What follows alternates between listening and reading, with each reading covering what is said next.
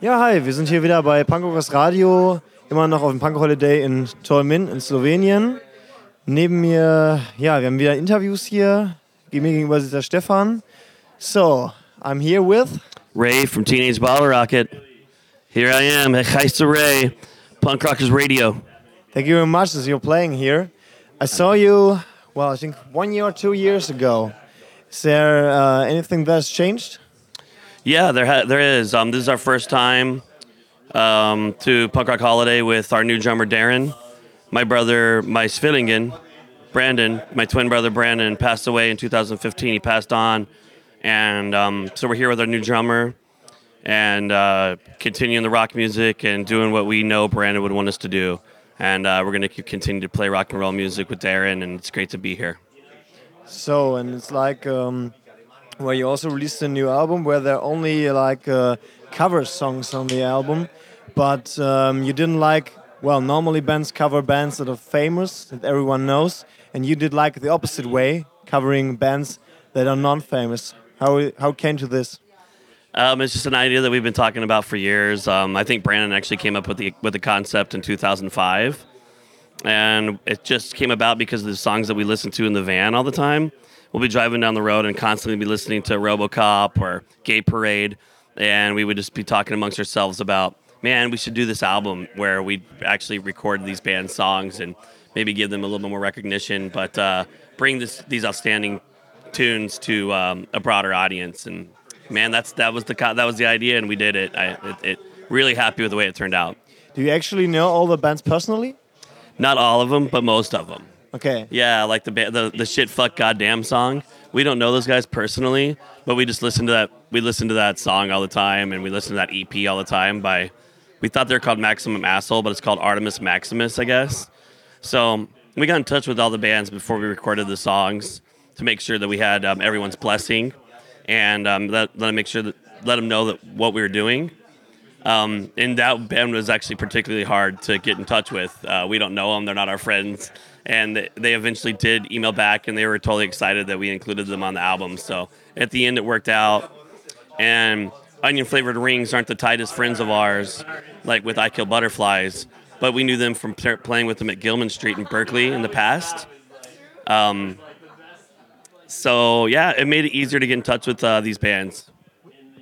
And which song of um, the, the album was it was most difficult to to uh, interpret? I think um, probably RoboCop or Hat Nerd.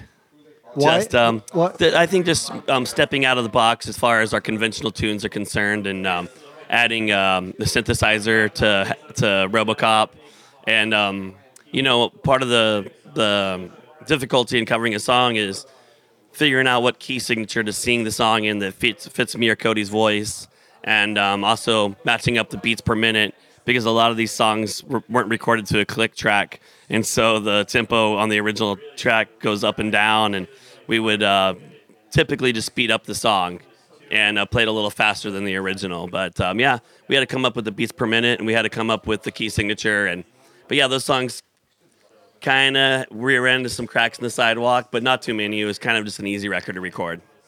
Hey, Ray, first of all, I'm Timo. Nice to meet you. Hey, ple- pleasure meeting you. Sorry for being late, but I was running through the rain, so not a problem. Um, so it's good to see you, and I just r- jump on uh, on with a question why did you actually decide to um, like put RoboCop as the like like a, first song of the cover album? I mean, you just mentioned because it it's the best one, and it sounds really different. Because uh, I, I, listened to it first, and I was like, "Ooh, it's not Teenage Bottle Rocket this synthy sound in the beginning." So. Um, that's why did you do you want to make something that sounds different or man you know me and Kody were just really happy with the way that our voices worked out in the chorus man, the harmony that we throw down on the chorus just the chorus is, is I think it just turned out really cool. And um, there was a song that we all agreed on as a group, like let's let's hit him with this one first. And um, you know, we knew we were gonna run into like, whoa, this doesn't sound like a Teenage Bottle Rocket song, but that was also part of the concept was let's let's make ourselves a little more uncomfortable in the, the studio with a couple of these songs and let's let's stretch the envelope a little bit. And every record that we've had in the past has had a song that isn't conventional. It's an un- unorthodox song For instance, Bullshit or Fatso Goes Nutsoid or the bottle, song Bottle Rocket. You know, and um, you know, don't we don't want to go in and record so cool over and over again. And it's I think to make such a cover record is always something ambivalent, you know, because in the beginning I thought, okay, that's kind of a lame idea, you know, just covering songs. But then I actually noticed that you guys try to make a mix of um, playing songs of unknown bands and also putting on it your own style. So you actually put some effort on the record, right? We did, we did, and in the end, it sounds like a Teenage Bottle Rocket record, which is the cool part. Yeah, definitely.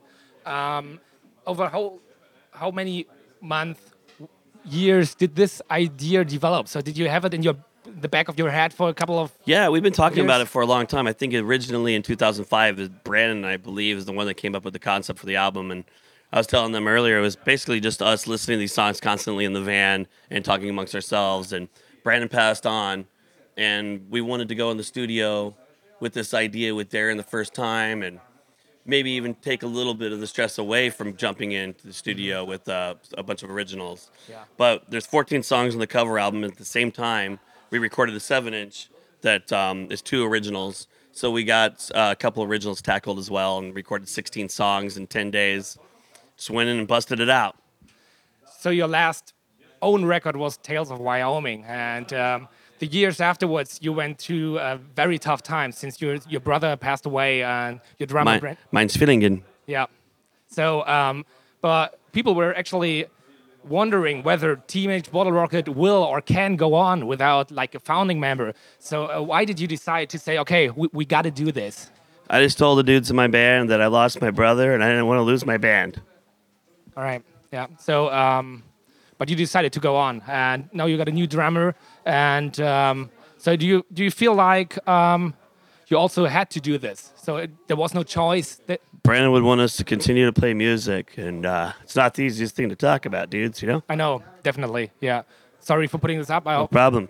I, I hope it's okay. So No problem. Yeah. All right. You got further questions? I just jumped in, so maybe you go on. Yes, I want to talk about why the big pause because, uh, yeah, I think it's it's funny. But when I first heard this song, I, I thought, I didn't get it. yeah, maybe, yeah, maybe. No, I didn't.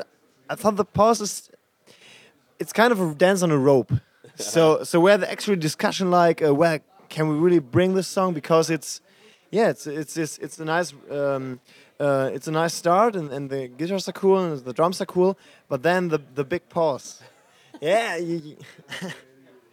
Yeah, man, and you know we doubled the pause. The original version it's half as long. We, Wow. we doubled it.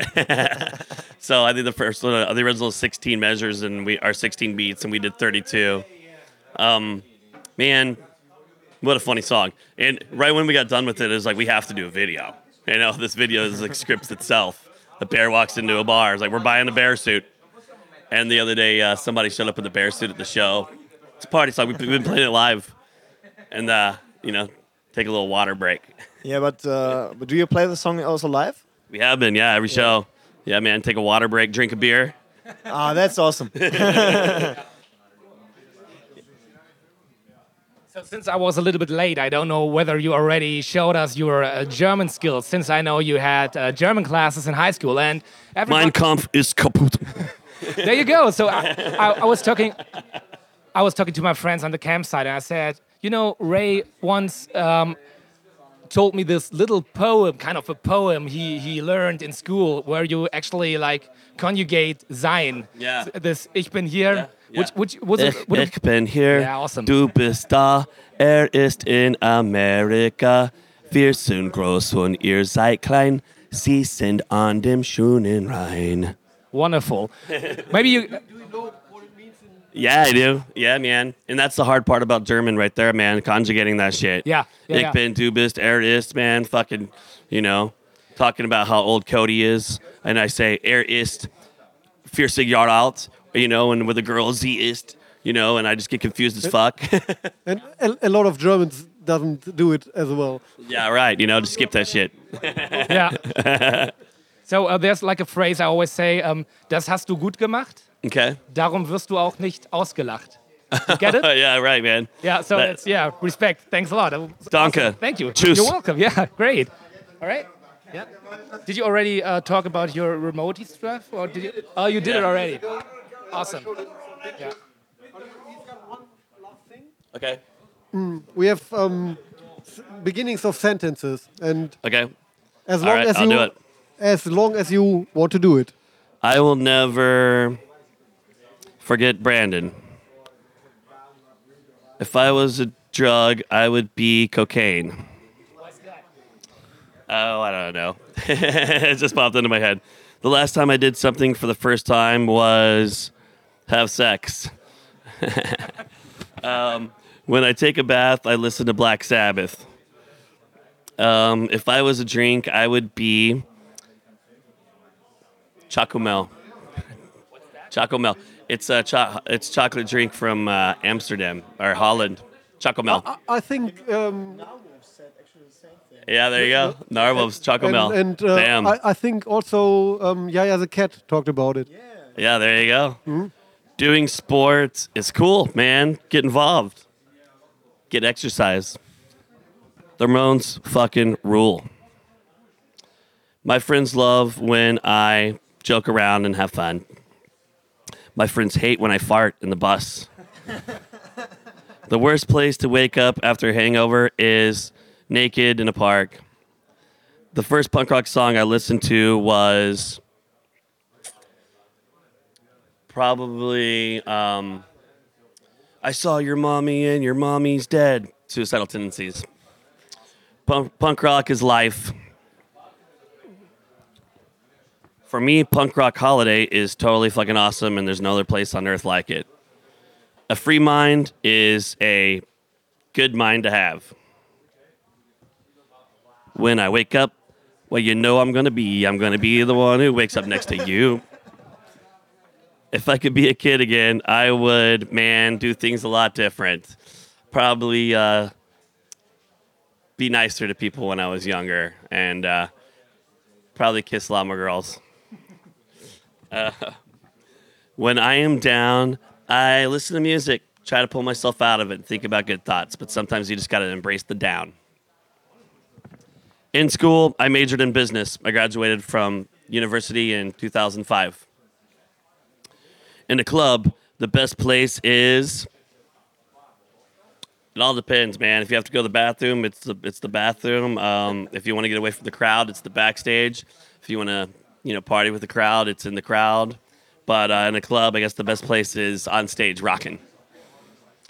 I would like to share the stage with Randy the band. Yeah, yeah, man. Yeah. So thank you for your time. Thank you guys.